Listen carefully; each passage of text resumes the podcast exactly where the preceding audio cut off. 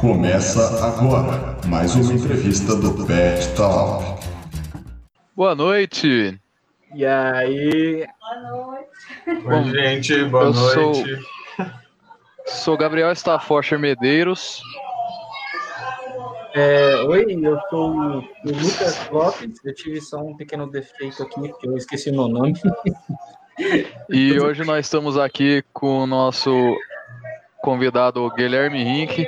Se você quiser, por favor, se apresentar, fique à vontade. Oi, gente, como já foi dito, eu sou o Guilherme.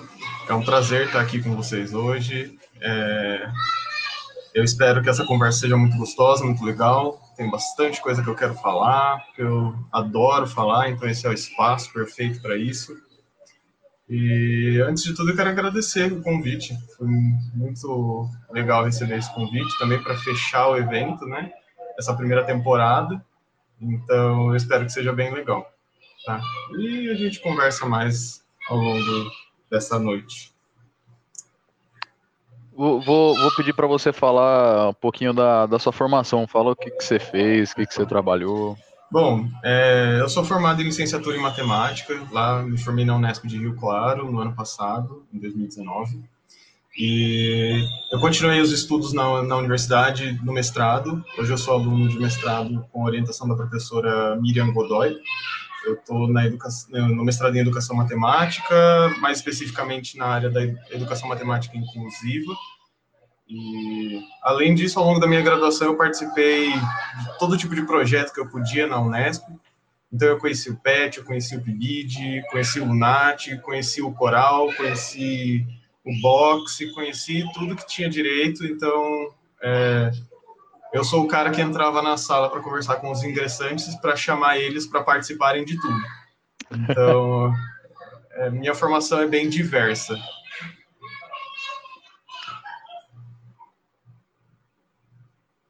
É, eu, eu já comecei assustado. Tem box em, em Rio Claro? Onde que? Eu nem sabia. Se ainda tem, é, se ainda tem, eu não tenho certeza, mas em 2015, que foi o ano que eu ingressei na Unesp, eu participei do grupo de boxe. Era uma atividade de extensão promovida pelo curso de Educação Física, e assim como vários que eles têm, eu não sei se hoje ainda continua. Hoje não, né, em função da pandemia, claro, mas se eles têm a intenção de continuar com esse projeto, mas foi uma experiência muito legal. É, eu indico para todo mundo participar pelo menos de um esporte na Unesp, né? Tem tanta coisa lá que é impossível você não encontrar alguma coisa que você queira, pelo menos, descobrir como faz e o que, que você pode tirar de bom. É real, lá tem coisa, bastante coisa. É, mano, não, pode, pode falar. Lopes. Não, Não, é, eu então, só eu ia ia falar que, a- além de estar fazendo mestrado, você também está trabalhando, né? Isso. Conta um pouquinho? Por favor. Ok. Bom, além de formação, né, que eu disse, da, da Unesp e tudo mais, hoje eu atuo como professor da rede pública estadual lá na, na cidade de Rio Claro. É, hoje a gente está em afastamento, né, então eu estou tendo essas aulas online. Eu atuo em duas escolas, então eu tenho uma experiência diferente também em cada uma delas, porque a gente não tem uma unificação de ações, então cada escola está trabalhando de uma forma completamente diferente. E eu comecei a atuar também como professor facilitador na Univesp, que é uma experiência única, muito legal, e eu estou adorando. É, não sei se isso vai aparecer na conversa, mas se não aparecer, eu posso contar um pouquinho mais adiante. Vocês acham que tá do espaço para isso? Ah, se você quiser já É. começar a falar, sem problema. Ok. Bom, é, eu vou começar falando sobre a Univesp, porque é o mais recente na minha vida, e eu acho que está mais fresco para eu contar as novidades, né? É, a Univesp é uma universidade pública que tem os cursos é, à distância, são cursos majoritariamente à distância, e então eles promovem ações com esses estudantes de mestrado e doutorado para ter esse contato, além dos estudantes de pós se especializarem nesse ensino à distância, atividades remotas, uso de fórum, engajamento de alunos e tudo mais. E esses alunos que estão à distância, eles têm um perfil diferente, não é um perfil de estudante da Unesp de Rio Claro, que são é, majoritariamente jovens, que não trabalham, são pessoas que trabalham, muitas vezes estão procurando uma segunda graduação, então às vezes falta motivação, falta acesso de material, precisa de um apoio mais próximo. Então, esses professores facilitadores têm esse contato com os estudantes de ensino superior à distância, de, de todo tipo de auxílio, seja de conteúdo regular da, da faculdade mesmo, de cálculo, das disciplinas, ou até mesmo motivacional. Ah, eu não estou conseguindo sentar para estudar, eu não tenho tempo, meu serviço, o que, que eu posso fazer? Então, assim, é um trabalho muito interessante. Eu, como estudante de mestrado, estou tendo uma experiência muito boa de, de trabalhar engajamento dos meus estudantes, mesmo à distância. E engajamento é uma palavra que apareceu demais em 2020 para quem atua como docente ou quem está na formação docente. Então, o engajamento é uma coisa que qualquer coisa que eu aprendo sobre isso, para mim vale muito, tá? É, eu acho que vale muito a pena ter esse contato. Então, a Univesp está fazendo parte da minha vida dessa maneira. Ainda eu comecei há pouquíssimo tempo, pretendo continuar até o final da minha pós, vamos ver o que vai acontecer. E, é isso, estou gostando demais dessa experiência do ensino superior, que não é algo que eu esperava ter já, né? Porque eu acabei de começar a pós e eu já estou atuando em um espaço desse, não como docente, mas é um, um contato no ensino superior muito legal. Não, é, isso eu acho um negócio muito legal. Todo mundo que já veio aqui, eu sempre parabenizo, que é você ir seguir é, carreira na pesquisa, ao mesmo tempo que você adquire experiência na área, né? Um negócio é você pular para o mestrado e nunca ter pisado dentro de uma sala de aula efetivamente, né? E você está fazendo uns trabalhos muito interessantes para agregar no seu mestrado, né? De qualquer maneira. Então, assim, muito legal. Uhum. Mas se você quiser falar. Uma curiosidade, é, isso não entra no Lattes, normalmente não entra quando eu me apresento em eventos de educação matemática, mas eu sou técnico em mecânica. Durante o meu ensino médio, eu fiz o técnico de mecânica para descobrir aquilo que eu não queria, por exemplo. E, mas uma coisa que eu aprendi que ficou muito claro para mim, e eu levo para minha experiência de vida, assim, sempre. Eu não entro no chão de fábrica sem, ou eu não mando no chão de fábrica sem nunca ter pisado lá. Então, é, é, eu vejo pesquisadores, pessoas falando da atuação docente, pessoas falando de perfil de aluno, perfil de professor, é, dificuldades da sala de aula, sendo que essa pessoa nunca teve experiência numa sala de aula. Não estou dizendo que o único jeito de falar sobre a sala de aula é estando lá, mas eu acho que é uma experiência muito engrandecedora e possibilita ter, um, ter olhares que você não teria se você não estivesse lá. Às vezes um estudo teórico, tudo isso não agrega tanto quanto realmente estar tá lá dentro da sala com 40 crianças gritando deliciosamente no seu ouvido porque não entenderam uma equação, entendeu? Então, ao meu ver, os saberes específicos que você precisa para dar uma aula, como saber matemática para dar uma aula de matemática, isso para mim, essa experiência se torna um saber específico que você precisa para uma pesquisa na educação. Então, assim, para mim tá tudo interligado nesse sentido. Agora, uhum. o técnico e mecânica eu descobri agora que você tem. eu sou técnico em mecânica e administração de empresas. Eu tive que fazer os dois para descobrir que eu só gostava da matemática dos dois. Então, daí Olha eu decidi só. fazer matemática. É, não, não, sabia sei, disso. É, não sei se chegou a acontecer com você, porque é, em questão de matemática, né, pelo menos comigo, quando chegou ali terceiro médio, eu falei, não, matemática, é isso, certificado biruta. Aí, obviamente, o pessoal, ah, então você quer engenharia? Aí eu, não, não. Aí, como, como você não foi direto para matemática, teve essa, é, esse, essa ideia vindo, tipo, não sei, de seus pais, seus tios, alguém por aí? Uh, o meu pai trabalha numa empresa que tem muito contato com engenharia mecânica. Então, enquanto eu cursava o técnico em mecânica, as pessoas que trabalhavam com ele, superiores dele, já falavam assim: é uma empresa muito próxima, né? A cidade, eu moro em Leme hoje, né? É, com os meus pais. E Leme é uma cidade muito pequena, então as empresas conhecem a família dos trabalhadores, conhecem as pessoas, e daí eles falavam assim: não, seu filho vai trabalhar com a gente, ele vai virar engenheiro mecânico, é, ou vai virar um engenheiro elétrico, vai virar um engenheiro de produção, mas ele não vai virar um professor de matemática. Então eles falavam assim: seu, seu filho vai trabalhar aqui, independente da engenharia que ele fizer. E quando eu cheguei no terceiro ano, eu tinha claro que eu queria matemática, não só porque eu fiz os outros dois cursos e decidi que não era a minha área, mas porque eu gostava muito dessa atuação, com aprender a matemática, ensinar matemática. Então, eu entrei sabendo que eu queria licenciatura. Eu entrei para a licenciatura em matemática. Mas familiarmente, os meus pais não aceitaram muito bem de início. E eu acho que isso não surpreende muita gente, né? Aqui no Brasil, ainda mais quem entra querendo ser professor de matemática, assusta um pouco os pais, né? Porque assim, eu me dei muito bem no ensino médio, eu era um aluno muito bom mesmo, ganhei prêmio de melhor aluno, blá blá blá blá blá blá. E daí eles falavam assim: nossa, baita potencial e você vai ser professor? Como assim? E isso nunca feriu o meu ego, porque eu meu desejo é ser um baita professor, entendeu? Não ser um, um, professor frustrado, porque no Brasil a gente tem muita dificuldade. Essa discussão, a, eu, a gente vai falar mais sobre isso mais para frente. Agora eu estou falando um pouco da minha experiência com a minha família, mas eu mostrei para eles que ser licenciado em matemática é além daquilo, daquela visão que a gente tem de frustração, de tristeza, de chateação com a formação. Então, hoje na pesquisa, mostrando que eu estou estudando inclusão, trabalhando com outros aspectos da licenciatura em matemática, eu consegui reverter essa história. É, o... Esse... Às vezes eu tenho uma preocupação com a questão salarial, mas é um negócio assim que você sendo bom na sua área, inclusive que eu sei que é o seu caso, é um negócio que você só está limitado pela sua vontade mesmo, porque quanto à remuneração, ah, não é por causa do cargo. Isso aí é um negócio que é, no mínimo, mentira. Você consegue sim ter a sua área e ter a sua remuneração e ficar tranquilo quanto a isso. Sim. É, o, o Gui, pode chamar de Gui? Nem, nem cheguei a perguntar. Claro, claro. ah, tá certo. Claro. Chega na intimidade, assim. Né? É, você, você chegou a comentar que era um, um dos melhores alunos ali, o bichão mesmo no ensino médio.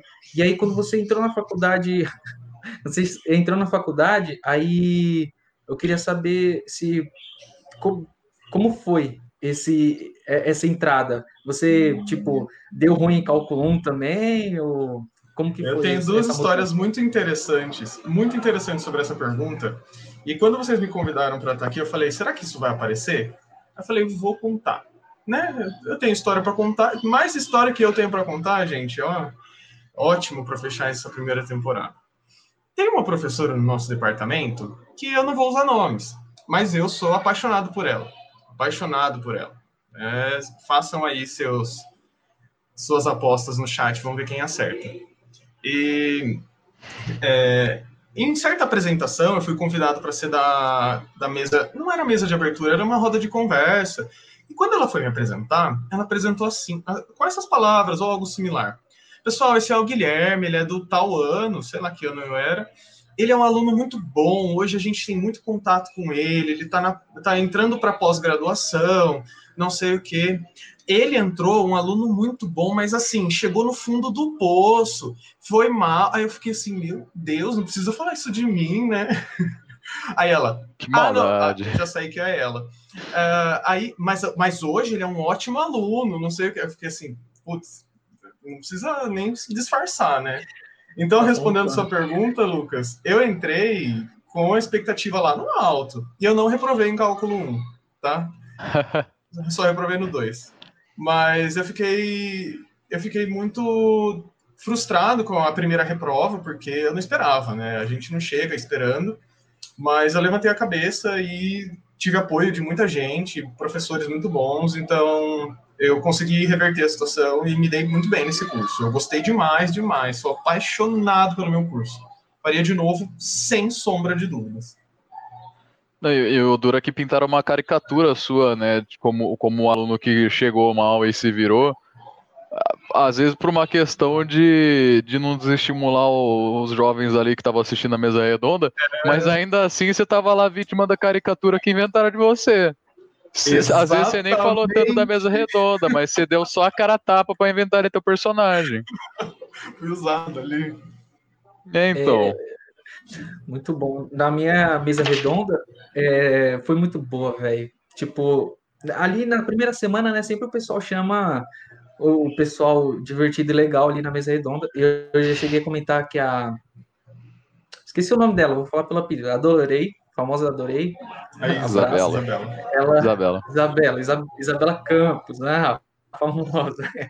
Ela, ela participou lá no primeiro dia, o, o Zac participou, o RU participou também. E aí teve um, teve um momento em que você encostou com nós e você começou a falar lá o que a gente tinha e tal. E então você sempre estava ali, ali sendo chamado também, né? Nesse início, nessas mesas redondas. E, e tipo, e a pressão, mano, porque se você falar que, mano, vai ser, nossa, vai ser complicado, pessoal. Eu, não, não, tinha, não Dá medo, né? medo, não. Não, fica, prima... fica aquele debate entre se você vai ser realista e falar que vai ser difícil ou se você fica imaginando dizendo que vai dar tudo certo e aí você não sabe o que falar.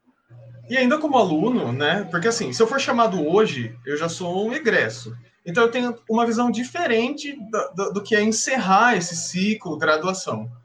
Agora, como aluno, querendo ou não, eu ainda estou sofrendo daquilo. Eu ainda estou lutando para passar na disciplina. Então eu estou te falando como vai ser, estou te plantando expectativas e ainda estou sofrendo com isso, com as expectativas que plantaram em mim. Então é uma, é uma experiência louca. Mas a minha primeira roda, assim, participando para conversar com os alunos, tudo mais, eu acho que foi quando o Gabriel entrou, que eu posso estar falando uma besteira enorme, mas eu estava no PIBID. Acho que foi que vocês levaram a Não é Justo, Isso Não é Justo, ou Isso, não? Isso, exatamente. É, eu lembro, eu lembro disso. legal. E eu fui, por exemplo, eu estava no início do PIBID, acho que fazia seis, faziam seis meses que eu estava lá, e eu estava lá para apresentar o programa para o pessoal, e daí eu falei, caramba, é um peso, né? E a dinâmica fui eu que desenvolvi, desenvolvi não, organizei o pessoal, então eu fiquei bem nervoso. Mas é, depois você fica, você aprende e fica muito gostoso, é muito gostoso receber os ingressantes. É, eu sempre fui muito interativo com as pessoas do curso, né? além de tudo, eu tinha contato não só do curso, monitoria, os projetos, tudo mais, mas eu ainda era empresário na Unesp, né? Além da minha formação, blá blá blá blá blá, eu vendia brownies para as pessoas para me sustentar na Unesp. Então esse é um ponto crucial dessa entrevista, dessa conversa. Queria falar nada, mas eu te sustentei bastante porque eu comprei não. muito, mais muito desses brownies. Eu não preciso Era falar coisa que assim notebook que... aqui que tô, vocês estão conversando comigo pelo notebook, se ele foi comprado com brownie ou não tem, tem de tudo, tem muita, muita história para esse Brownie, né? Então eu conhecia bastante gente, o pessoal era bem. Me, eu, sempre, eu sempre me senti muito querido pelas pessoas do curso, sabe? É, os ingressantes chegavam, aí sempre tem aquela sensação. Eu já ouvi assim: ah, ele é veterano, toma cuidado com ele, você não sabe se ele vai passar a perna em você. Mas isso é uma. Claro que a gente ouve, o veterano pode passou, acontecer isso. Passou, mas... levou tanto dinheiro meu. Ganhei muito dinheiro em cima de você. Mas. Ah, não, eu sempre quis ser muito amigo do pessoal e funcionou sempre muito bem. O pessoal sempre foi muito querido. O... Ó, só ia falar aqui que quem quiser mandar pergunta pode ir mandando. É, o Bruno Leite ele mandou aqui, ó. Gui, qual disciplina você mais gostou e qual você menos gostou? Yeah. Quero aproveitar e mandar um fortíssimo abraço pro Bruno. Bruno é uma pessoa incrível, incrível, que me deu uma experiência de participar da pesquisa de doutorado dele durante a minha graduação. Enquanto no PET a gente desenvolve uma iniciação científica, e daí eu conheci esse cara que me deu uma ideia brilhante de fazer minha iniciação científica dentro do projeto de pesquisa dele, então foi brilhante, foi incrível. Procurem lá a pesquisa dele que vocês vão amar. Uh, a disciplina que eu mais gostei, Bruno, olha, eu pensei nessa pergunta para falar aqui e é capaz que eu, eu as pessoas vão me apedrejar, mas eu gostei muito de teoria dos números. Eu tô falando da disciplina. Ponto. Gostei muito de teoria dos números. E uma disciplina que eu não gostei, deixa eu pensar, que eu não gostei. Ai, gente, que eu não gostei. Eu vou falar sem pensar muito, tá? Eu não gostei. Eu não gostei muito. Ah, já sei. Eu não gostei de geometria euclidiana espacial. Por quê? Por, dentre vários fatores, eu não tive a disciplina de fato.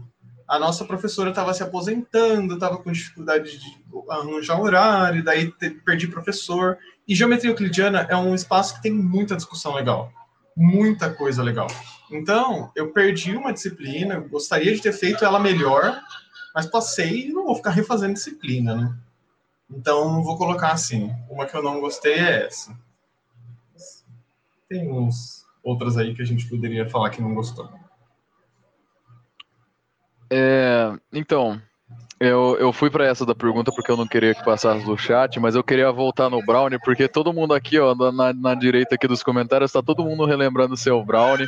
Não dá para dizer que não foi um marco da, da graduação o seu, seu Brownie acompanhando a gente. Na história. E, e, eu queria falar que você falasse um pouquinho assim, é, da onde que veio a ideia do Brownie, como que era a sua rotina de fazer Ótimo. ele, só para dar um, uma contextualização também para caso, porque também tem gente aqui falando que não chegou a conhecer e queria ter conhecido. Ótimo, eu pensei nisso, né? Falei do Brownie, tem gente que vai estar assistindo aqui e nem sabe do que eu tô falando, né? Uh, Olha, cheguei esse ano. Ó, deixa eu só. Cheguei esse ano ah. tudo e o que eu queria era saber desse Brownie que eu tanto ouço. Então, assim, o legado viveu, apesar do, do melão estar no mestrado. Quando eu me formei, eu ouvi muito. Como que a gente vai comer Brownie agora? Até a professora Miriam falou assim. Não, eu falei você, isso. Você falou, entendeu? É uma preocupação das pessoas da graduação, né? E a história do Brownie começou. Eu estava no meu segundo ano da faculdade e eu decidi fazer uma receita de brownie que eu vi na internet, do canal Taste Made, e eu falei assim: ah, vou fazer, vou comer aqui em casa. Fiz, tirei foto, mandei para os meus amigos, não sei o quê. E um dos meus melhores amigos dessa faculdade, o Rafael, o Rafael Godoy, forte abraço, sei que ele está assistindo, porque eu estou lendo aqui algumas coisas. Tá aqui hoje, é. E ele falou assim para mim: Nossa, eu quero, eu quero esse brownie. Aí eu falei assim: Ah, se você quiser, compra. Aí ele falou assim: Eu compro. Aí eu falei, hum, então eu vou vender esse negócio para você. Aí eu fiz uma receita de brownie, separei os pedaços assim e levei para a faculdade. E falei assim, ah, balela, né? Ninguém vai comprar. Eu vou levar para os meus amigos tal. E o Rafael comprou meu brownie. E daí eu falei assim, poxa, ele comprou meu brownie, legal. Aí, papo vai, papo vem, eu vendi todos em 20 minutos. Todos que eu digo são 12 pedaços, pessoal. Uma receita de brownie, 12 pedaços. Essa é a unidade de medida. Aí eu falei assim, puta merda, cara. Olha a, a grana que eu posso ganhar fazendo brownie. Eu amo cozinhar, amo cozinhar. E daí eu falei assim, semana que vem eu vou trazer duas receitas, vou ver o que, que vai virar isso daqui. A mesma meia hora eu vendi as duas receitas. Daí eu falei assim, não pode ser. É aqui que eu vou me sustentar. Tava cavando um nicho ali para você que você é... nem sabia que tava cavando.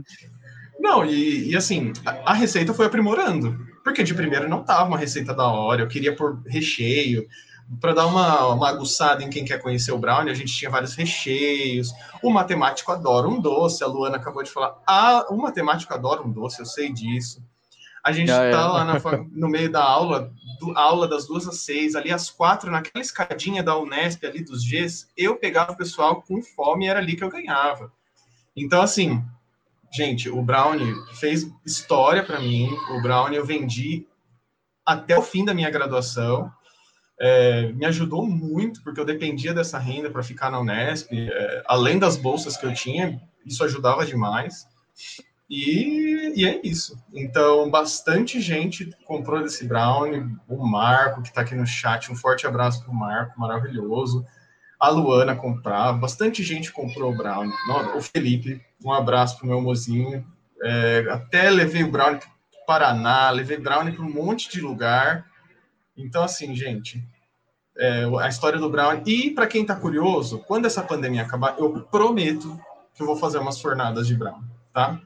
Ah, tá gravado. Tá, tá, gravado. Tá gravado. mas, mas eu, eu, ia falar, a gente inventava até umas versões diferentes que a gente falava para você para fazer, para fazer com ritalina, para fazer com remédio para dor de cabeça, uhum, que o pessoal é. Não, não só pegava no final da aula, que era o momento que a gente também queria comer, mas tinha outras necessidades também que a gente já queria sanar tudo no mesmo brownie. Isso, isso era eu, legal. Eu fazia assim, eu fazia assim, eu pegava as datas de provas de todas as disciplinas e daí eu falava assim: eu nem faço estruturas algébricas, mas naquela quarta-feira, 5 e meia da tarde, o pessoal vai sair detonado da prova, eu vou estar naquela escadinha. Eu vou dar um pingo de alegria para essas pessoas. E daí eu vendia meu brownie na necessidade de um doce do matemático, né? É lógico que um bom empreendedor formado em administração, lógico que eu tinha que fazer, vender meu peixe, né?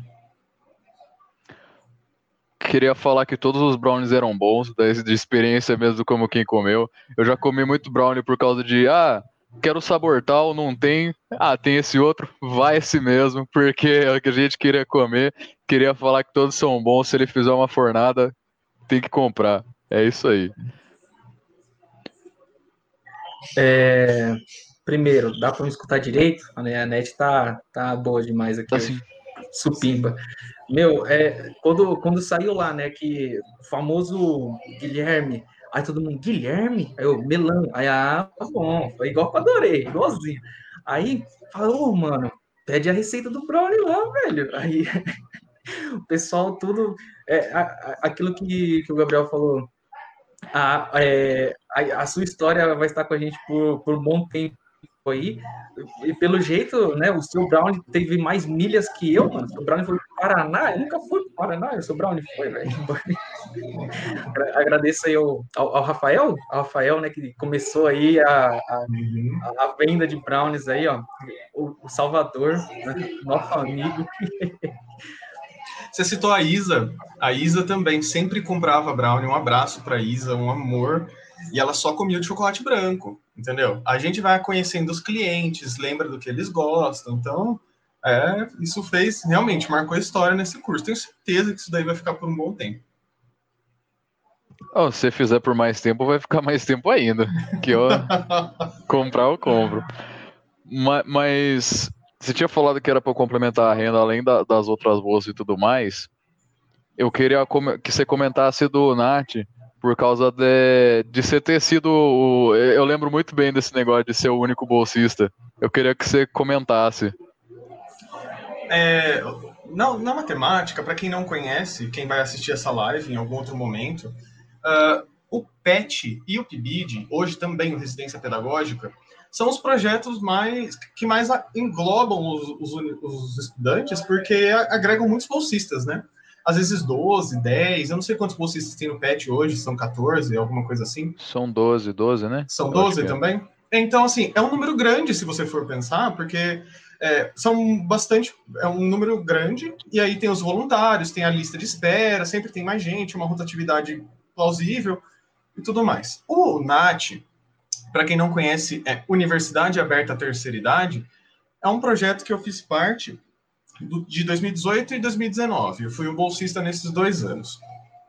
Quando eu saí do PIBID, porque o, o meu PIBID naquela época ele acabou, ele era diferente do PIBID de hoje, de 2020, é, eu fiquei sem bolsa e questão de 15 dias depois abri um edital, o professor Roger, que já participou aqui do, do Pet Talk, mandou um e-mail para a lista de, de alunos e tudo mais, para a gente ver quem tinha interesse desse UNAT. Eu nem conhecia, eu falei assim, ah, é um projeto de bolsa, mas eu tô sem bolsa e eu preciso de uma bolsa. Então, eu já tinha participado como voluntário em um encontro, que era uma atividade de informática com os idosos, e eu falei assim, ah, eu gostei, vou experimentar, vou me inscrever, quem sabe? Daí eu conheço e vejo se dá certo. Entrei e daí eu descobri que era só uma bolsa. Era só para uma pessoa tinha um convite para outros voluntários, para todo mundo poder auxiliar, e a gente dependia dessas pessoas. Inclusive, a minha pesquisa de mestrado é acerca dessas pessoas, né? E... Mas o bolsista era um só. E quando eu percebi isso, eu falei, caramba, é uma, é uma responsabilidade muito grande, né? Afinal de contas, é um projeto que vai ter orientação tudo mais, mas é um bolsista. Então, assim, antes de mim, foram tivemos alguns bolsistas, o Matheus foi um deles, que é também daqui de Leme, ele ainda faz parte do grupo de pesquisa que eu, que eu estudo, que é o Épora. E então a gente, eu conheci o Matheus por causa desse projeto, a gente conversou, eu continuei como bolsista e eu fui aprendendo a trabalhar dentro do NAT, que era uma, uma novidade para mim, né? Até então, eu tinha na minha cabeça que se eu fosse continuar na pesquisa, eu ia trabalhar com alguma coisa de tecnologia, porque eu sou apaixonado por tecnologia. É, GeoGebra, eu sou apaixonado pelo GeoGebra. Vira e mexe, estou conversando com o Bruno sobre construção no GeoGebra. Essa semana mesmo, era 11 horas da noite, a gente estava conversando sobre isso. Porque é doideira mesmo. Mas daí eu descobri que eu era apaixonado por, pelo, pela pesquisa acerca do, da educação matemática e inclusão. Em específico com os idosos, né? Então, eu me dei super bem nesse projeto, fiquei apaixonado pelos idosos, as idosinhas eram apaixonadas por mim, era uma reciprocidade enorme, então fez parte da minha vida com muito bom gosto. Então, eu vivi esse projeto por dois anos, a minha pesquisa é nesse projeto, então eu sou suspeito para falar. É um, um, projeto lindo. Eu, eu, eu lembro, era, era de sexta de manhã que você fazia? No primeiro ano, sim. Ah, o projeto, como eu disse, foram dois anos.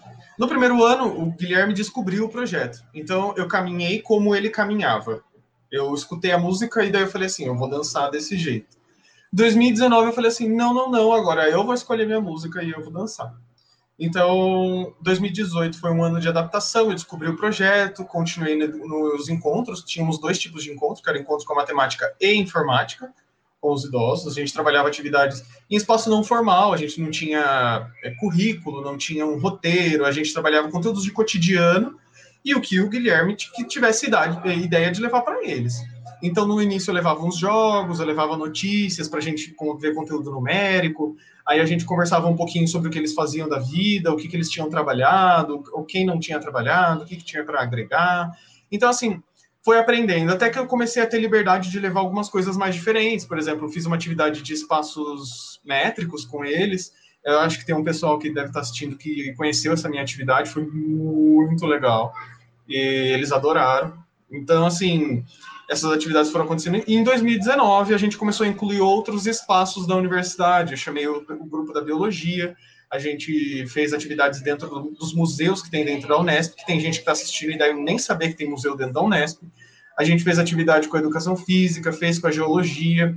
Com a biologia celular foi incrível, eles levaram um microscópio, tinha gente que nunca tinha olhado dentro de um microscópio, viu as células, fizeram um teste dentro da boca deles, foi super legal, foi, foi bárbaro, foi incrível.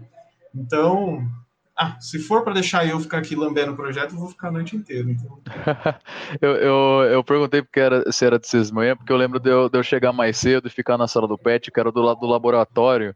E eu lembro da vez que você colocou, eu tava lá mais cedo, você me chamou e colocou um óculos de realidade virtual em mim, daqueles que você encaixava o celular. Uhum. Eu lembro de você mostrando o Museu de Santos. Eu lembro de você mostrando aquela cena do que tinha um, ah, os trens que viu o barulho na uhum. hora eu achei super legal aquilo e eu pensei, nossa, vai ser um projeto muito legal para fazer com o pessoal, porque eu tinha animado muito na hora que, que você me mostrou. É, a, a minha orientadora é a Miriam, Miriam Godoy. Ela é apaixonada por tecnologia, então a hora que ela viu eu, ela puxou e falou assim: não, vem aqui que você vai junto comigo. E daí eu dei, eu dei a ideia da realidade virtual. O Rafa tá aí de suspeito, porque ele, ele é, fez ele tá falando parceria que... comigo a atividade de realidade virtual foi muito bacana. Foi incrível, né, Rafa? E o Felipe também tá sus... ele é suspeito porque ele foi comigo nesses museus de Santos que você citou. Eu tinha muito retrato de Santos porque lá tem muito lugar legal para fazer. É, tem um que eu, eu não vou lembrar o museu que é, mas eu fiz um ambiente de realidade virtual que dentro você consegue ver o, o esqueleto de uma baleia. É então, esse mesmo pessoa, que você mostrou. É, né? É, muito mesmo. legal, é brilhante. Você coloca o óculos e daí você está lá dentro. Então, assim, o meu objetivo era levar esses idosos para outros lugares e ver que eles podem construir esses lugares também. Não só consumir essa, essa tecnologia, mas construir.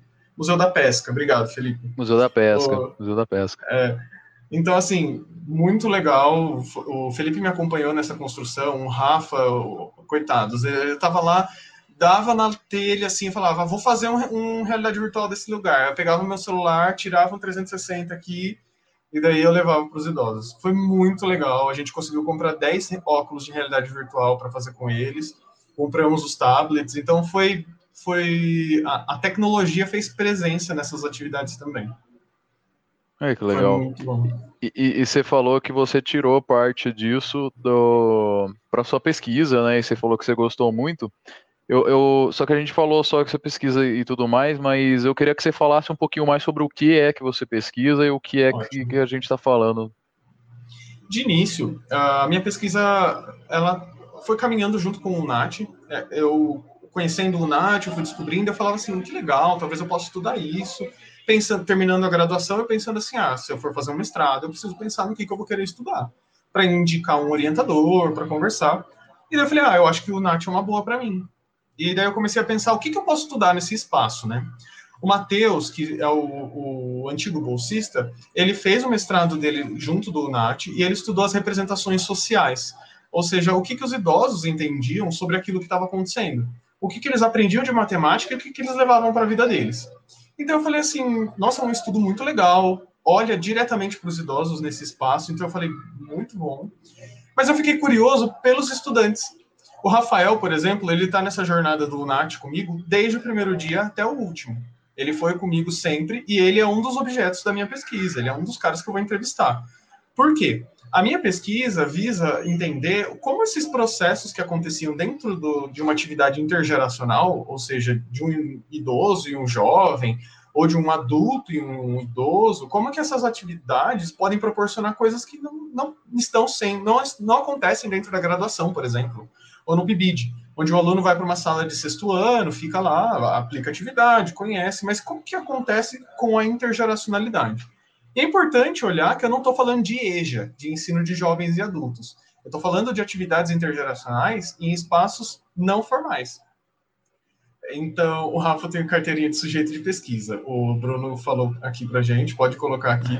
De fato, gente, o Rafael é um cara ótimo para ajudar na pesquisa. o cara é muito participativo. E é lógico que ele é uma cobaia do Guilherme que puxava para tudo quanto é canto, né? Então, a minha pesquisa vai nesse viés. Eu quero conversar com esses jovens que participaram desses espaços e entender como que essas concepções aconteciam. O que, que para eles fez sentido? Será que quando ele vai elaborar uma atividade, ele pensa em alguma coisa, por exemplo, será que se eu escrever com uma letra fonte 8, um idoso vai conseguir ler? Será que se eu fizer uma atividade toda em preto e branco, vai ser legal para ele? E se eu pedir para ele fazer uma dobradura? Será que todo mundo lá dentro está apto a fazer um trabalho com dobradura? Eu falei um pouquinho sobre isso lá na, na conversa na semana de estudos. Para quem acompanhou, sabe que eu toquei nesse, nesse ponto. E uma das atividades com dobradura foi o que me fez ter esse desejo de estudar essas coisas. Porque em uma atividade de dobradura eu tinha um grupo de pessoas idosas que não estava tão preparada para fazer aquilo. E daí eu falei assim: peraí, então sou eu que tenho que levar esse preparo, como docente, como professor. Então foi essas coisas que me fizeram ir pensando e me deixando curioso para pesquisar. Então, eu, eu, acho legal isso, porque às vezes a gente avalia a intergeneração. Genera, eu não consigo nem pronunciar. Intergeracionalidade. A, intergeracional. Eu não consigo pronunciar. Isso aí. É, mas às vezes a gente, a gente analisa ela é, num sentido só, né? Que é o professor ser mais velho que os alunos mais novos. Quando a gente fala de, de ensino básico, só que a gente não pensa em situações como o contrário. É, é muito difícil que a gente tenha contato com, com situações que sejam o contrário no nosso cotidiano. É, porque, querendo ou não, é, é, é, específico de alguma maneira que a maior parte das pessoas não tem contato com isso. Mas, assim, não tem contato com isso de não fechar uma, uma, uma sala de aula com esse tipo de, de, de pessoas. Mas quem não teve que ensinar, às vezes, um parente nosso mais velho, algum tipo de coisa, então, assim, querendo ou não, no nosso dia a dia, a gente é muito confrontado com isso, né? Na, na prática, pelo menos. Então, eu acho uma pesquisa fenomenal isso aí.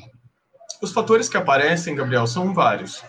Então, eu, eu não quero é, romantizar uma pesquisa e falar que vai aparecer, ai, que é lindo para o professor, e ele vai virar um lindo pesquisador, e, e vai trabalhar com pessoas idosas, vai ser lindo. Não é bem assim, né? É, existem muitas potencialidades, mas também existem muitos desafios. Então, isso, a, o desafio ele vem de uma linha de dois sentidos, né? É uma coisa que dificulta, de fato, é uma barreira. Mas o que, que eu preciso desenvolver para passar essa barreira constrói a minha ação docente de uma forma muito positiva. Então, eu quero relatar essas coisas. Você trouxe o exemplo da família, né? É, a intergeracionalidade dentro da educação ainda ela engatinha, né? A gente tem o EJA, que acontece de fato. Normalmente é um, tem relações dentro da sala, porque pode participar do EJA o aluno que fez 18 anos. O ensino para ensino fundamental, se eu não estou enganado, é o aluno que já fez 16, então ele pode ter esse EJA fundamental. E para o EJA ensino médio é a partir dos 18. Ao mesmo tempo que tem aquela pessoa que já tem 50, 60, 45, 40 anos e não pôde estudar teve que trabalhar, ou por motivos pessoais e tal. Então, a relação intergeracional acontece entre alunos também. Mas eu estou olhando nesse, né, na minha pesquisa, eu estou olhando para jovens universitários e idosos. Então, é um espaço que não é um, não tem atividades curriculares, né? Não tem um currículo para seguir. Eu não estou seguindo um, uma apostila, não estou avaliando com, é, construções, eu não estou dando nota, eu não estou fazendo uma avaliação continuada, mas eu estou fazendo uma troca de informações. A busca era sempre por meio do diálogo, da interatividade. Então, quando eu promovo essa interatividade, que construções para ação docente, isso vai aparecer, e não só para isso, como você disse, além de professor e aluno, idoso e jovem dentro da escola, numa esfera educacional, eu tenho meu vizinho, eu tenho meu avô, eu tenho meu pai, meu pai está fazendo 50, 60, não é fácil. A gente tem que se adaptar. E o idoso na, na sociedade, muitas vezes, ele é visto como improdutivo, ele é visto como exclusão. É, é, é, uma visão mercantil, né, que a gente tem sobre. Então, assim, co como o idoso ele não está apto a produzir no mercado tanto quanto um jovem, ele por tabela não é produtivo na sociedade no geral. E daí uhum. os conhecimentos que ele tem, ele não consegue pegar numa chave inglesa para virar uma porca, então isso aí não serve para mim. São diversos autores que têm essa visão, né, que, que, que citam essas coisas. Ah, o, o idoso é uma visão capitalista, super capacitista, de onde o idoso, por não, é, não poder carregar um saco de cimento, ele não está apto a ler um livro, porque ele é um idoso, então ele não trabalha, ele não faz isso, então eu não. É, o idoso ele fica de lado. Quando eu estava fazendo o CFC, que é o curso antes para tirar a carteira de habilitação de motorista, um rapaz que estudou comigo em alguma escola durante minha vida, ele sentou do meu lado e falou assim: Cara, esses velhos vêm aqui para quê? Idoso tem que ficar em casa, vai aprender a dirigir. Ou, oh, fique em casa, vai dirigir para onde? Quando eu ouvi isso, cara, foi um absurdo. Eu fiquei. Eu nem conheci o Nath ainda. E eu falei, mas um negócio que eu achei machucante. Eu falei, como assim o idoso não pode, cara? Muito pelo contrário, o idoso deve ocupar esse espaço. O idoso deve estar tá lá fazendo caminhada do seu lado, ele deve pegar vaga de gente de 18 anos porque ele tem, ele deve, entendeu? A gente deve muito para a pessoa idosa. Então, a sociedade tem que abrir esse olho e, e entender que inclusão também está com a pessoa idosa. A pessoa idosa hoje ela é sim excluída da sociedade. Não, e o, o, que você falou de falar ah, para onde vai, cai completamente nessa visão mercantil, porque se ele não tá indo viajar a trabalho, se ele não tá indo num banco pagar uma conta, se ele não tá indo fazer alguma coisa que vai querer ou não cair no, em, em algum do mercado, pra, por que, que ele tem que estar tá indo? Por que, que eu tenho que pesar o lazer do cara? O cara trabalhou a vida inteira, fez sua contribuição no INSS, aposentou e agora quer fazer bom uso desse tempo livre que ele ganhou. Cara, perfeito, sabe? Tem, tem que ocupar os espaços, não, não seja por isso. Não, obrigatoriamente. Acho essencial. E, e, e você teve PIBID e teve PET também. Eu, eu queria é, que você falasse só quanto, quanto tempo você ficou em cada? No PET, eu fui o recordista dessa universidade, fiquei seis meses no PET. e no PIBID eu fiquei um ano e oito meses, um ano e nove meses, alguma coisa assim. Mas uh, deixa eu contar um pouquinho dessa história, né? Eu entrei na graduação em 2015 na, na Unesp de Rio Claro. O ano de 2015 eu não fui bolsista. A gente não tinha esse processo de bolsista para primeiro para ingressantes até porque tinha uma política de onde a gente precisa conhecer o cara, não temos tantas bolsas, a gente precisa dar prioridade para aqueles que estão mais para frente no curso, que ainda não tiveram oportunidade de ter acesso a uma bolsa. Então, é, é, tinha esse, esse, diálogo, eu compreendia, ao mesmo tempo que eu via a necessidade de permanência do estudante que estava chegando agora. Então, é uma faca de dois gumes. Né? Então, mas daí no, no, ano de 2016 eu fiz o processo seletivo do PET, eu entrei, é um processo seletivo muito conhecido. Hoje ele está mudado, mas era um processo muito diferente. A coordenadora na época era a prof, professora Marta. Então, é, querendo ou não, o programa PET, o grupo PET, ele tem muito a cara do coordenador, do, do tutor. Não lembro o nome da pessoa, do professor, mas esse professor que acompanha. É tutor, então, é hoje é, é o tutor, né? Hoje é, o grupo tem a cara da Eliris. Eu não vou falar vocês têm a cara da Elires e é ótimo isso, porque vocês alteram esse projeto sempre e é incrível, ele é muito volátil, eu acho isso ótimo. Então, e eu fiquei por seis meses, porque é, infelizmente eu tive duas reprovas nesse semestre, e foi o único semestre que eu tive as reprovas. Então, oh. eu perdi a bolsa em um momento, e esse foi o fundo do poço que certa professora citou e, e, e, literalmente, cara, eu tô no segundo ano. Aí eu descubro a sensação da reprova, junto com a sensação de perder uma bolsa super recente, e junto de ter que sair do projeto, porque o projeto estava tendo uma reformulação de ação dos voluntários, então eu tive que sair até da minha atuação como voluntário. Então, foi uma sensação realmente, foi, foi um momento complicado. Mas isso faz parte é, essas mudanças acontecem e não é à toa, para reconstruir esse espaço. E foi muito bom, porque eu tive a oportunidade de conhecer o PIBID logo em seguida. E nessa trajetória de três projetos que eu fiz de bolsa ao longo da minha graduação, eu não fiquei um mês sem bolsa. Eu tive muita sorte, eu tive, claro que é muito esforço, mas eu não fiquei um mês sem bolsa, porque logo que eu saía de um projeto, eu conseguia entrar no próximo. É um Ai, caso muito ímpar, é um caso muito ímpar. Eu tenho, até porque, como do Nath, eu fiquei por dois anos sentado na cadeira falando assim: essa bolsa é minha. E, então, mas eu fiquei no PET por seis meses e no PIBID por esse período. Eu saí do PIBID porque ele acabou. Eu participei da conferência lá em Bauru para trabalhar a permanência, para a gente ver como que ele ia acontecer. A sensação, o PIBID sempre sofreu muito ataque, ele não era é, institucionalizado, e então a gente sempre sofria a chance de corte, era um peso muito grande em cima do PIBID, era uma questão estatal onde a gente tinha que trabalhar as diretrizes, porque em, um, em certos campos a ação do PIBID era diferente de outros campos, isso não era bem visto com a proposta do PIBID. Então, esse novo alinhamento do PIBID que veio a partir de 2018, ele veio para trazer meio que uma padronização de ações PIBID. E daí o PIBID veio para alunos que têm até 50% do curso. Eu posso estar falando uma besteira, mas é alguma coisa assim.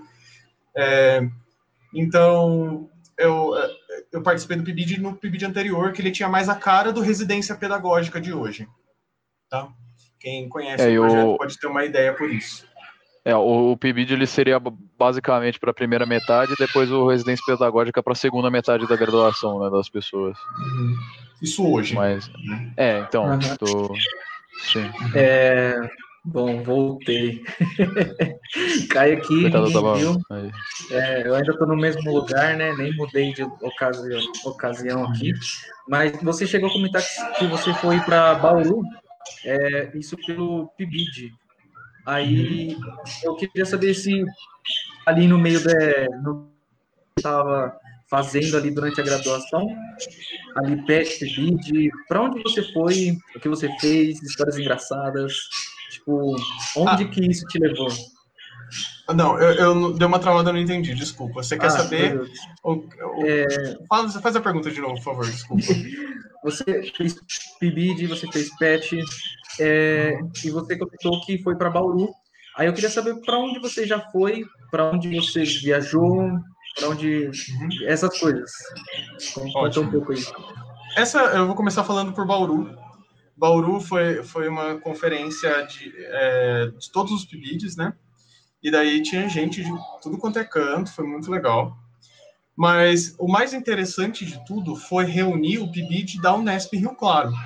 A gente tinha PIBID de Geografia, Pedagogia, e eu não conhecia ninguém dessas pessoas. Então sentou todo mundo dentro de um ônibus, não conhecia ninguém, e daí da matemática fomos eu e a Kátia, que é uma, uma menina que era minha veterana, já se formou há um bom tempo. E, e daí chegamos no hotel, foi. Eu nunca tinha feito um evento assim, de, era uma certa distância. Né, o Bauru, chegamos no hotel, não tinha o professor que estava acompanhando a gente, não era aquele contato, assim, estrito, não era excursãozinha de, da sexta série, e daí a gente virou e falou assim: vamos todo mundo pular na piscina? Sabe? E daí, não, o pessoal movimentou tal, só que eu, menino da matemática, fiquei assim, gente, vocês são loucos, eu não vou fazer isso daí. Aí eu achei um absurdo, né? Falei, gente, vocês vieram aqui para fazer uma conferência do PID, não é para isso, sabe? E foi questão de 15 minutos, estava todo mundo dentro da piscina, inclusive eu. E daí, essa viagem, mesmo assim, eu participei de todas as atividades da conferência, foi muito bom. Infelizmente, o PIBID não continuou como a gente imaginava. Pensamos por um período que ele ia acabar, mas não acabou, então valeu muito. Valeu a piscina, valeu tudo. É, o pessoal que ficou junto nessa conferência foi muito legal, manter amizade com essas pessoas até hoje. Então, nossa, foi muito boa essa viagem. Vou contar uma do PET, que eu fiz o Sudeste Pet? É assim que chama? É. Eu fui onde, no Sudeste, onde? fui no Sudeste Pet, foi em São Carlos.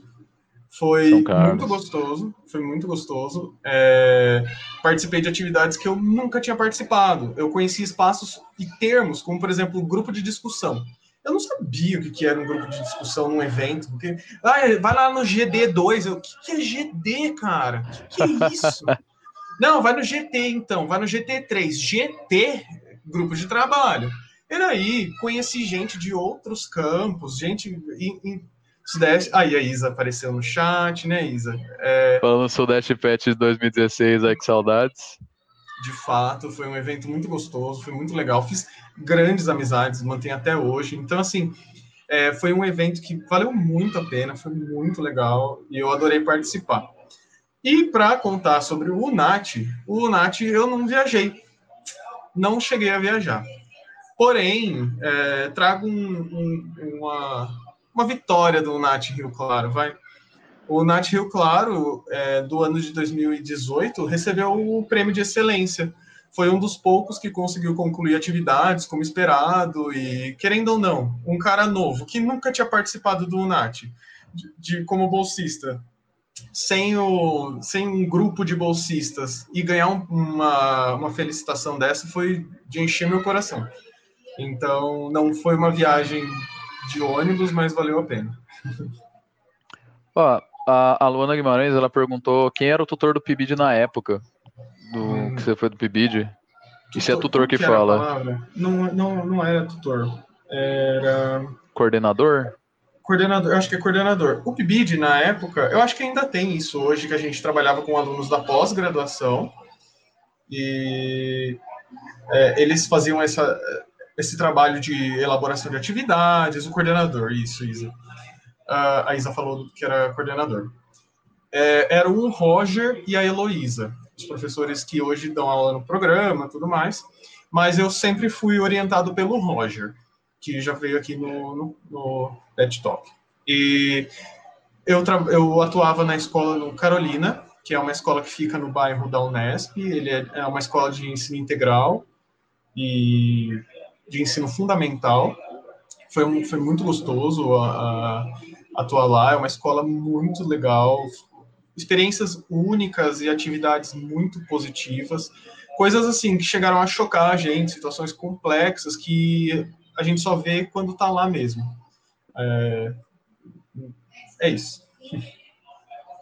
É, eu queria tocar num outro assunto, assim, que é um assunto mais meu de perguntar, mas assim, eu fico feliz por você ter pego o vácuo de ter se formado antes de chegar à quarentena, coisa que eu não consegui fazer, tô ainda enrolado aqui para tentar me formar, porque esse em teoria seria meu último ano, mas cara, você caiu com isso com o seu primeiro ano é, na escola.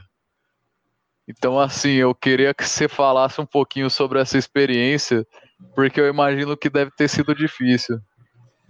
É, é muito boa essa pergunta e é um tópico ótimo para eu falar, porque dá muito pano para manga. O que, que acontece? Saí, né, licenciado, cara, com vaga no mestrado. Olha que legal, né?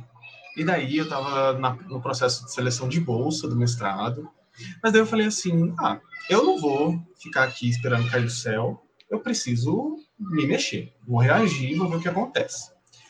Talvez nem todo mundo conheça, mas o processo de atribuição de aula é um pouco complexo. E então eu fui atrás de ver como acontecia. Isso ainda em dezembro, eu já sabia que eu tinha me formado, mas eu não tinha diploma nem nada.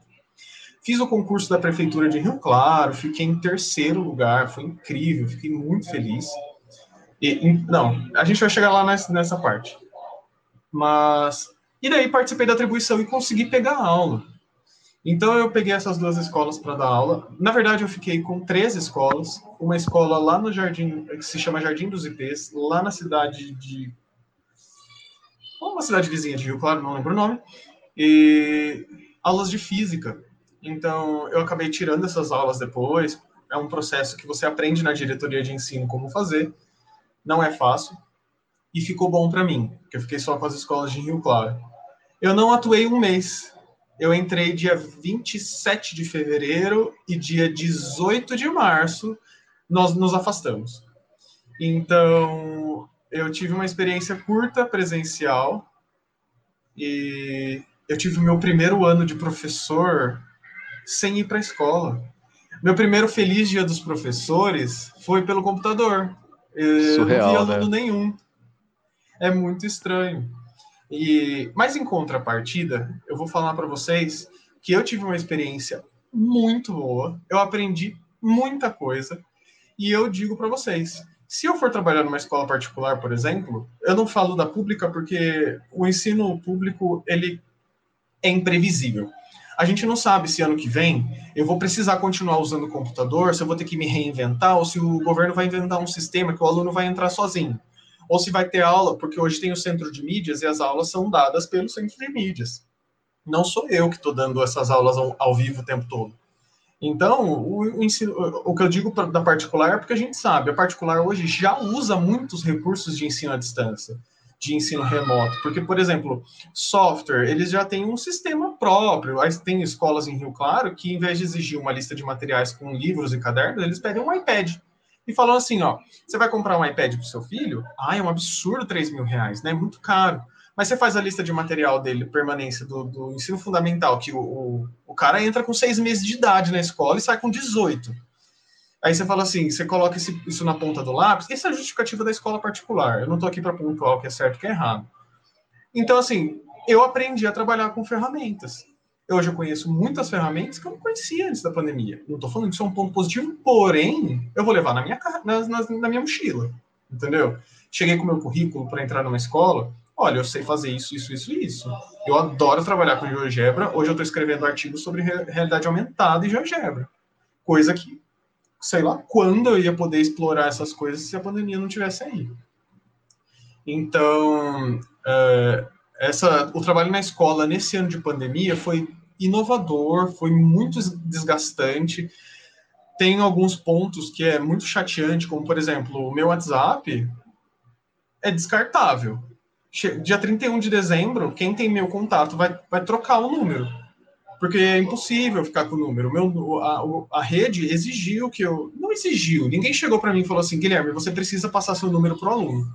Mas esse é o contato que eu tenho com os meus alunos. E como professor, eu, eu ponderei e decidi que eu teria esse contato com ele via, eles via WhatsApp. Porque se eu não tivesse, mantivesse via e-mail, eles não iam conseguir. A gente fala que os estudantes, essa geração, ela é nativa tecnológica, mas isso é uma balela. Eles nasceram, de fato, junto em um mundo onde a tecnologia está presente. Mas eles não sabem usar. Eles não aprenderam a usar. Tá? Então, esse ano foi desafiador, muito positivo, cansativo, pelo amor de Jesus Cristinho, mas tá dando certo. Não, e é o que eu tenho falado assim que eu, eu não, não digo para o seu caso, porque foi um, um, caso que você está, ao mesmo tempo que você está é, gerando suas práticas docentes, gerando a, a sua docência e o que você entende por professor, você está ao mesmo tempo tendo que lidar com, com se readaptar na, na EAD. Mas, querendo ou não, também é um período que você pode decidir por tentar fazer ela o mais próximo do presencial e não usar muito do que você tem, mas também é um período que você pode fazer muito uso das potencialidades e, querendo ou não, testar um software novo ou testar algumas outras coisas que vão sim muito enriquecer sua prática docente depois que essa pandemia passar. É um, é um e, e, alguns dos problemas que são trazidos, é, eu falei, a gente, que a gente conversou isso na, na da Maria Antônia, que são problemas que são trazidos que muitos poucos problemas são realmente novos. Então, assim, às vezes traz atenção para vários problemas que deu motivo para eles serem discutidos agora, coisa que não era discutido antes, mas já era problema antes. Então, assim, eu, eu, eu, no seu caso, você caiu nisso como o começo da sua prática docente. Por isso que eu acho, eu acho um negócio assim que, que vale o comentário. Sim, foi o, o meu início e foi muito confuso porque assim, ó, quando você vai, entra para a escola como professor, você vai descobrir burocracias e ações do professor que a gente não conhece na faculdade. Nem fazendo estágio, nem fazendo PIBID, nem fazendo PET. Você vai aprender sobre lei, você vai aprender sobre diário de classe, você vai aprender sobre responsabilidade docente, você vai aprender sobre muitas coisas que eu nunca tinha ouvido. E além disso, eu estava descobrindo sobre como era a interação com o aluno, eu estava descobrindo como era a interação com gestão, eu estava descobrindo tudo isso. E descobrindo como é viver na pandemia.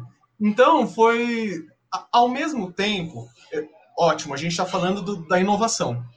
Mas agora eu vou trazer um relato para você.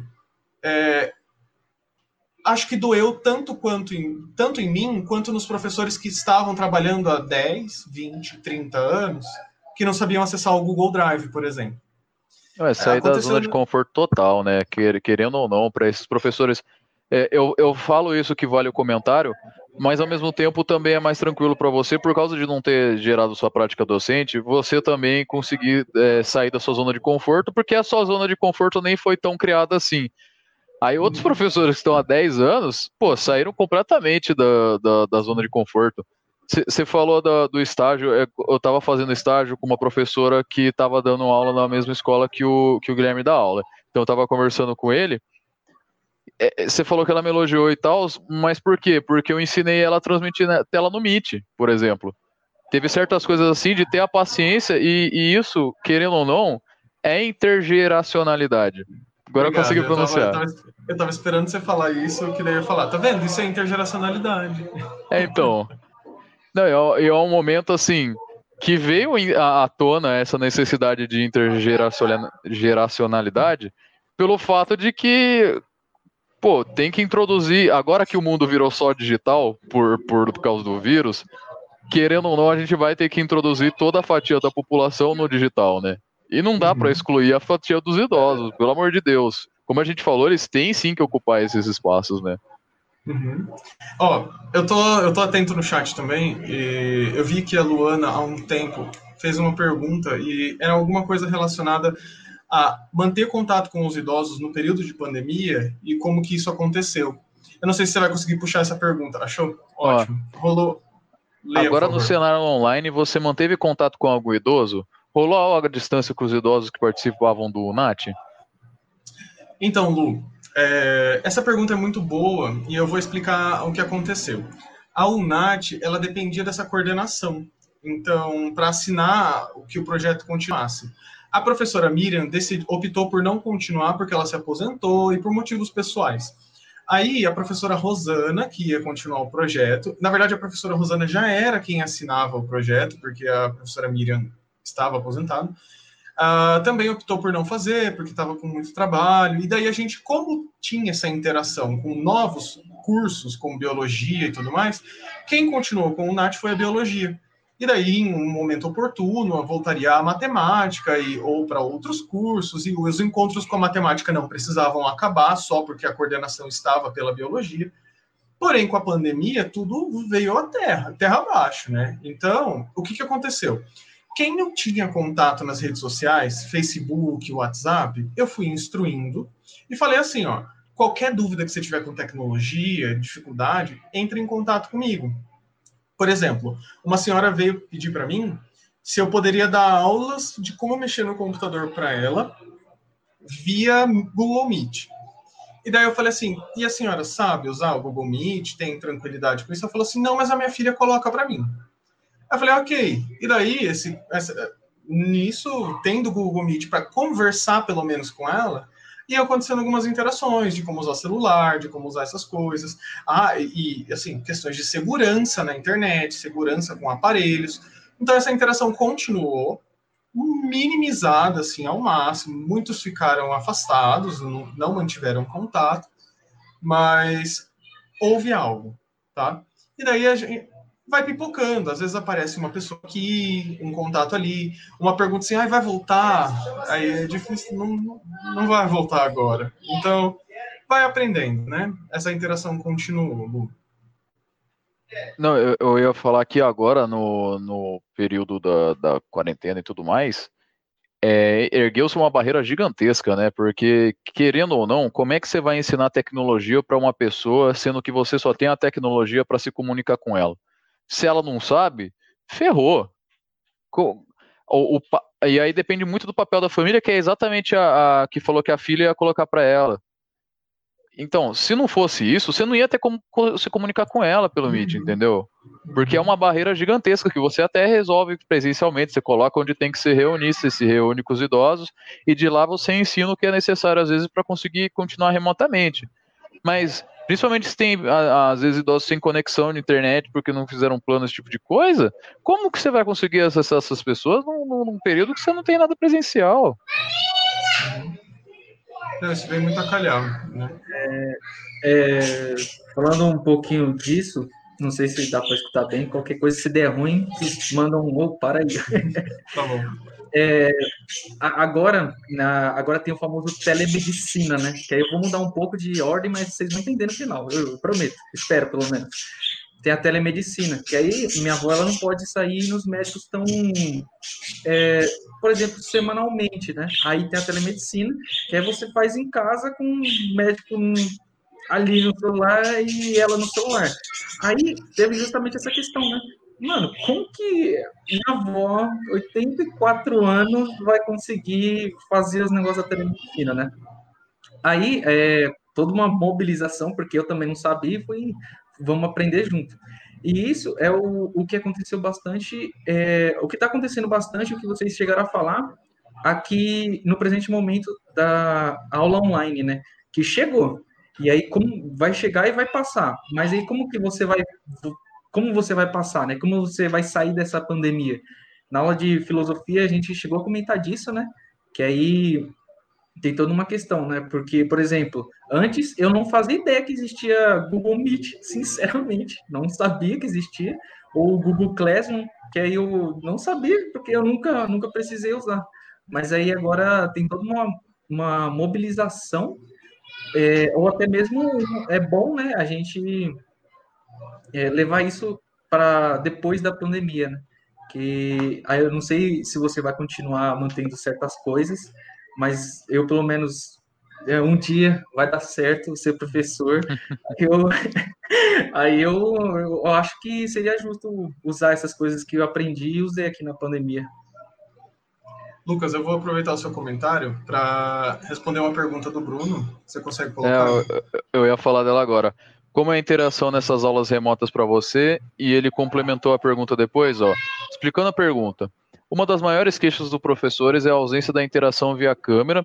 No seu caso, como tem sido a interação com os alunos considerando a não experiência do presencial? Ó, seguinte, Lucas. Lucas e colegas que estão assistindo e vão assistir. Uh, eu vejo. A gente chegou num ponto da pandemia que a gente está se questionando muita coisa, né?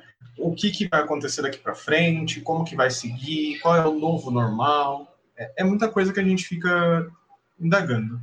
Se você for parar para dar uma lida em alguns artigos, alguma, algumas, alguns relatos de eventos que estão acontecendo, ou até mesmo se você parar para olhar notícias e coisas ao redor do mundo, eu tenho um, um, um, certo ceticismo em acreditar que a gente vai levar para a vida essa ação do ensino remoto.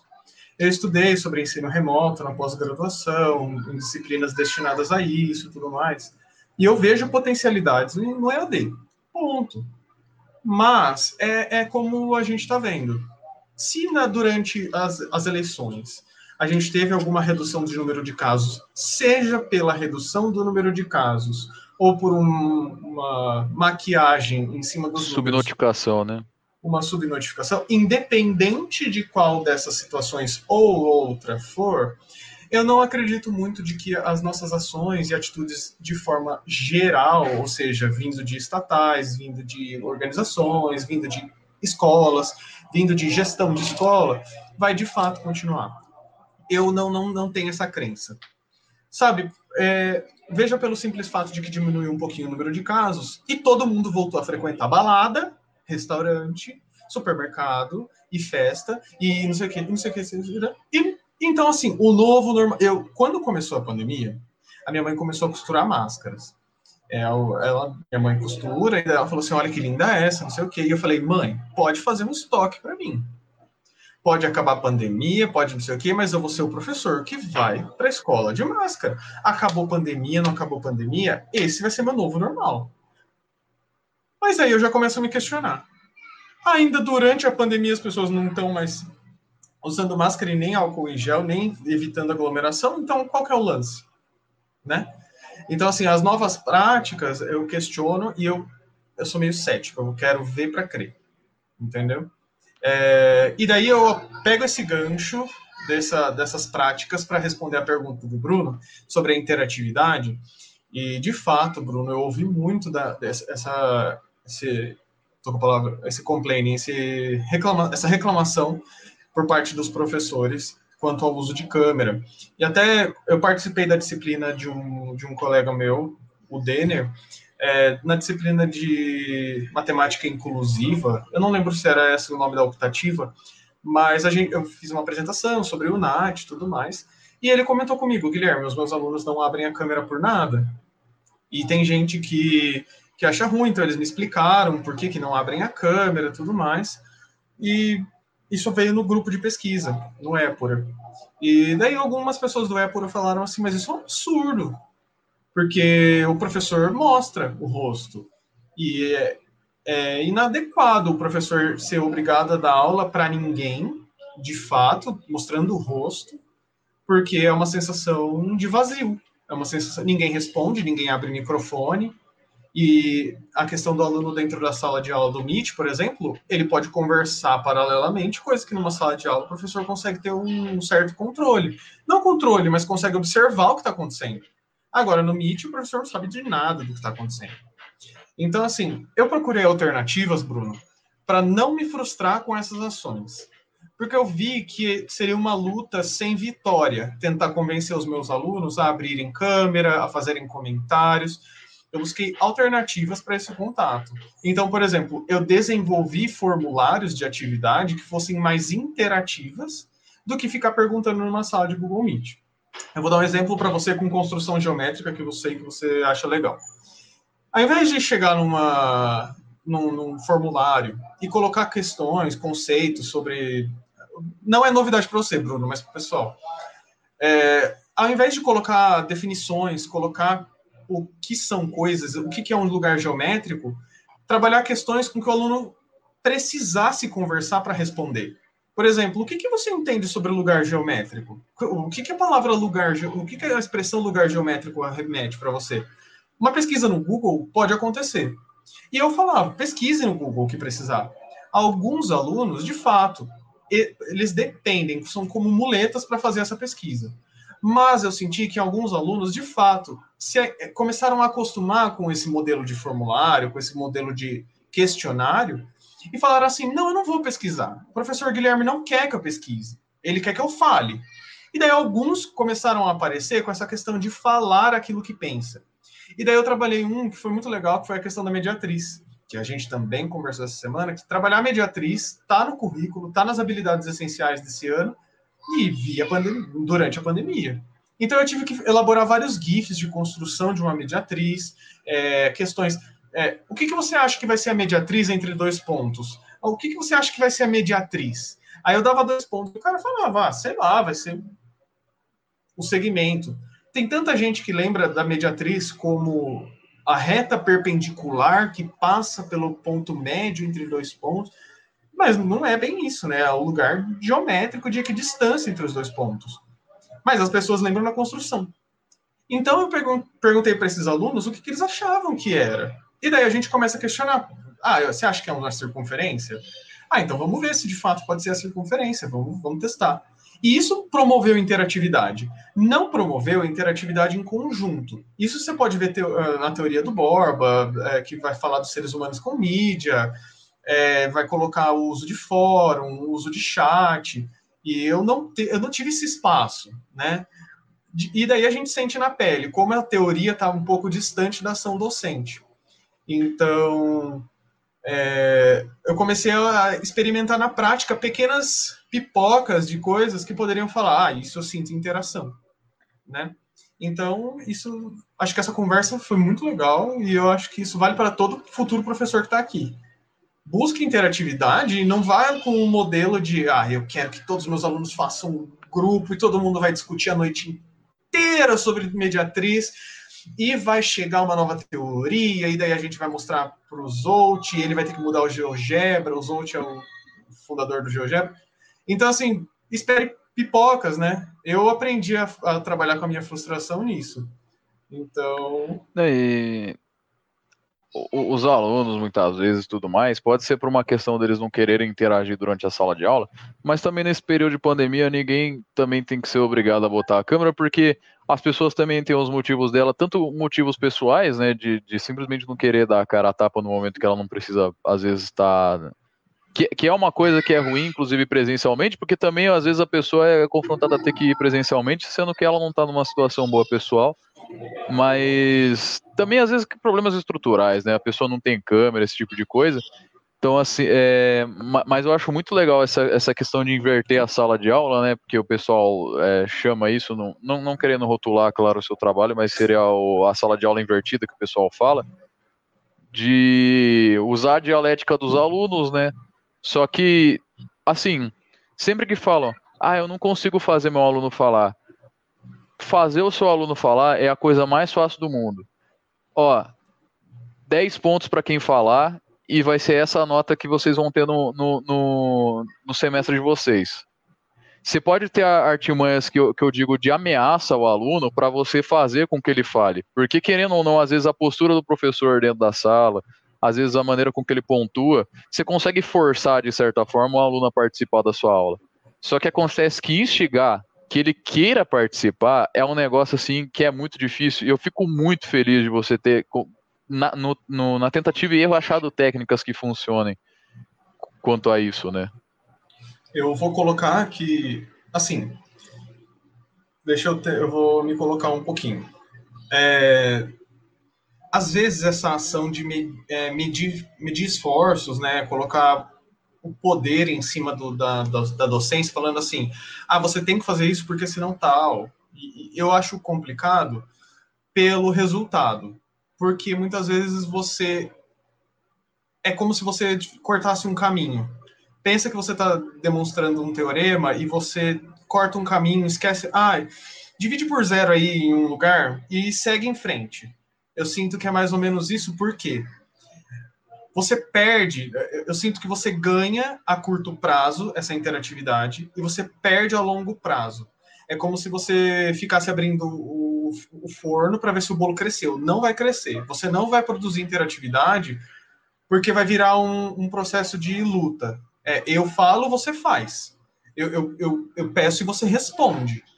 Então, eu não sei se é a minha ação que está falha nesse sentido, se isso vai ser cobrado mais para frente na, na, minha ação e eu vou ser julgado por isso, mas eu estou validando mais o engajamento daqueles que participam e vêm.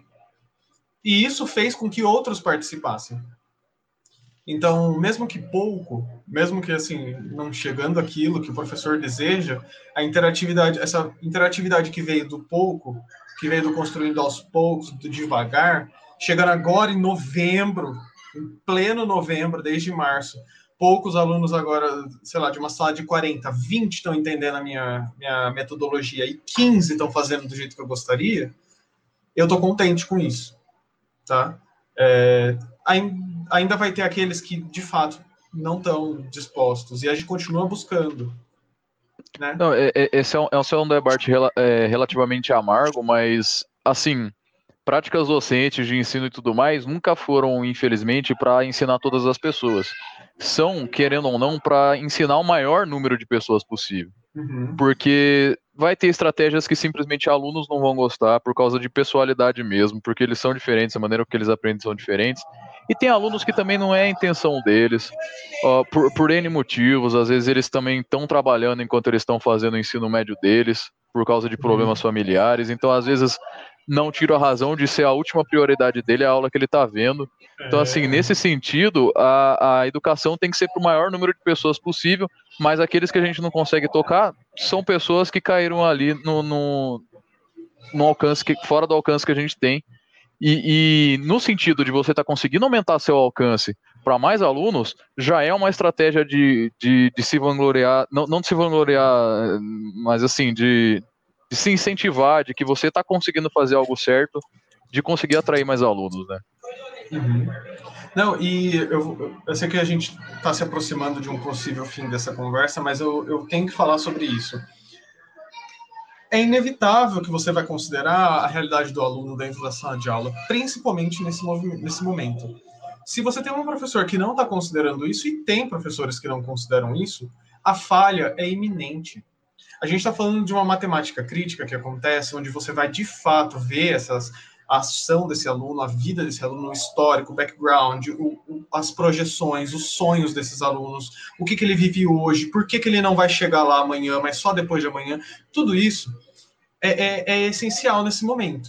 E eu vou colocar uma vírgula a mais nesse discurso, porque eu não vou ser hipócrita de chegar aqui e falar que o professor tem que fazer isso, e lindo, maravilhoso, e sair daqui achando que eu sou um professor que faz, tá? Essa vírgula que eu quero colocar é a seguinte: que matemática você está propondo para os seus alunos, tá? Porque não adianta nada eu chegar e falar que eu vou fazer um modelo via matemática em ação, matemática crítica, teoria do olho, que é, eu estou estudando, tudo mais lindo, maravilhoso, vou viver, vou viver a vida do aluno, e daí eu chego lá eu faço um modelo de, de poder de compra. Esse é o exemplo que eu tenho trazido nas minhas falas. Gente, quem tem poder de compra? Ninguém aqui dessa conversa. Nem eu, nem o Gabriel, nem o Lucas, nem o Bruno, nem a Laís, nem ninguém que está assistindo, nem ninguém que vai assistir isso daqui. Quem tem poder de compra não está nem minimamente interessado em saber o que a gente está falando. E daí eu falo que isso é matemática crítica. Que eu estou levando para essa. Pense bem, né? Eu estou falando de um exemplo, ok. Pode não estar tá, de fato concretizado, minhas, minhas teorias ainda não estão sólidas dentro de mim. Mas olha para mim e diz que faz sentido eu falar sobre isso em toda a sala de aula, tá? É, esse é o, a pulga que eu vou jogar em, todo mundo para pensar um pouquinho, né? Não, é, o, você fazer a, a mesma estratégia docente é, toda, to, com toda a turma é por si só uma estratégia docente que eu, eu já sou contra e, e é uma coisa assim que duvido muito que vão ter casos que você realmente vai ter uma, uma taxa de sucesso grande com, com uma estratégia de manter sempre a mesma estratégia. Mesmo que a estratégia inicial seja muito boa, com uma taxa de sucesso bastante boa, você manter ela sempre por si só não é uma estratégia tão boa. Então, eu, eu acho mu muito legal. É, sobre isso, é, tem um livro que eu li em filosofia. Então, eu tive poucas aulas de, de licenciatura, então vou falar daquilo, das que eu tive, né? Tive, teve um livro que eu li em filosofia que é Arco-Íris na sala de aula. E fala justamente disso, que é o que? Na sala de aula, por exemplo, tem pessoas é, que são classe alta, classe média e classe baixa. Destaca-se assim. Tem pessoa que, que vai só pela merenda, tem pessoa que vai para aprender. Essa é a realidade das escolas, pelo menos aqui onde eu moro. Tem pessoas diferentes e diferentes. Enquanto que na outra sala, tem um pessoal que é diferente da, da, da primeira sala. Sala então, heterogênea, né? Eu falar da mesma forma. Sim, não tem como falar da mesma forma, porque são pessoas e pessoas são diferentes. Então, não dá para ter a, o mesmo discurso, o, o mesmo modo de ensinar para todo mundo se eu não sou todo mundo. Ai, frases da minha mãe. É isso. Não, e tanto que no comecinho o Guilherme falou, né, que você estava tendo, trabalhando em lugares diferentes, você estava tendo estratégias completamente diferentes. Claro que também por uma questão estrutural, você falou que é porque é como a, as escolas estão se organizando, mas também entra muito nisso, né, da, da, das salas heterogêneas, você ter estratégias completamente diferentes, né. É, e, e fico feliz de, de, de, você ter falado que em parte está dando certo as estratégias que você está tendo.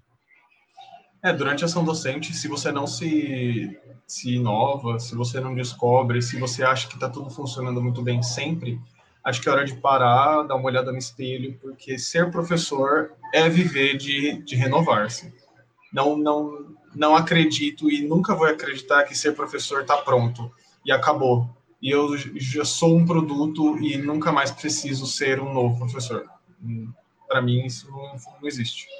Não, e, e, isso que eu falei de manter a mesma estratégia, como a estratégia docente manter a mesma, agora na quarentena é, é um momento que isso foi desbancado, né? Porque, querendo ou não, a, eu, assim, de experiência própria, as aulas que eu mais gostei de assistir foram a dos professores que exploraram mais o que eles tinham, sabe? De saber usar uma plataforma, de saber usar outras em conjunto com a plataforma que ele está usando, esse tipo de coisa, do que simplesmente querer manter a aula o mais presencial possível nesse sentido, porque nesse sentido sabemos que é impossível, sabe? Então, partindo desse pressuposto, já sabemos que é impossível aquele ensino que a gente vivia. Então, assim, é abraçar o fato, dar o salto da fé de dizer que você tem que mudar a sua estratégia docente. Mas por isso que eu falei que esse é um, um período que às vezes ele ajuda a gente a trazer é, questões que já eram problemas antes. Isso já é um problema, esse negócio de manter a mesma estratégia docente. Só que agora, como ficou claro que às vezes a mesma estratégia docente não dá certo porque é impossível o trabalho presencial, fica claro que a gente tem que mudar nossas práticas, entendeu? Então, assim, eu não vou mentir que eu tô desesperançoso em certa parte, do mesmo jeito que você falou, porque também é um pingo de realismo de dizer que também não, a, a sociedade brasileira, a pedagogia brasileira não tá salva por causa de uma pandemia, mas também eu tenho meus pingos de esperança também da, nesse sentido. E eu jogo mais e, nesse caldeirão, tá? É, pode terminar, se não não, eu, muito não eu ia falar que você é um bom exemplo para me justificar ah. essa esperança. Obrigado, eu agradeço, porque de fato eu tento isso, é, esse é o meu objetivo. Se eu chegar lá e ninguém falar que eu pude fazer, nenhum aluno falar, poxa, professor, foi legal, aí eu vou ficar chateado. Mas eu vou jogar mais nesse caldeirão e dizer: a gente renova a nossa prática docente. E como alunos de licenciatura, esse, essa live, imagino que a maioria que vai assistir vai ser alunos de licenciatura, eu quero deixar um ponto repense sua prática discente. Porque eu não vou entrar em detalhes, mas eu posso garantir que sempre a gente pode mudar. E a nossa prática discente vai dizer muito de quão apto você está para ser um bom professor, para ser um bom renovável docente, tá?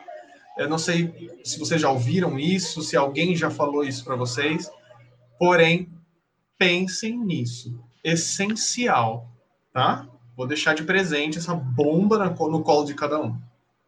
Tá? Eu acho que é legal que a gente fala discente e docente como se fossem coisas assim rotuláveis, mas é, o interessante é você viver a discência e a docência ao mesmo tempo. Você, enquanto discente de uma faculdade, você está lá sendo docente dos seus amigos do seu lado que você explica um conteúdo. Você, como docente, você está mantendo sua formação continuada de ser um discente de muita coisa, não só de conteúdo matemático, não só de conteúdo de, de como professor, mas sendo discente dos seus alunos, de aprender vivências deles. Uhum. E, e, esse tipo de coisa, para mim, é indispensável. Você nunca parar de um momento de você dizer, agora eu sou docente, agora eu não sou mais discente, agora eu sou docente é. porque eu me formei. Não, tem que viver essa dualidade.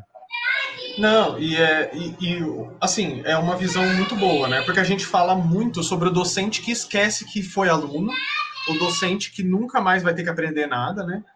Mas é muito importante as críticas que vêm do discente, que nunca vai ser docente, parece também, né? O cara fala assim: ah, não, esse professor não explica, e você vai estudar um dia antes da prova, fica na biblioteca lambendo o livro, achando que isso vai resolver, porque para você você acha que vai resolver, e nunca mudou sua prática.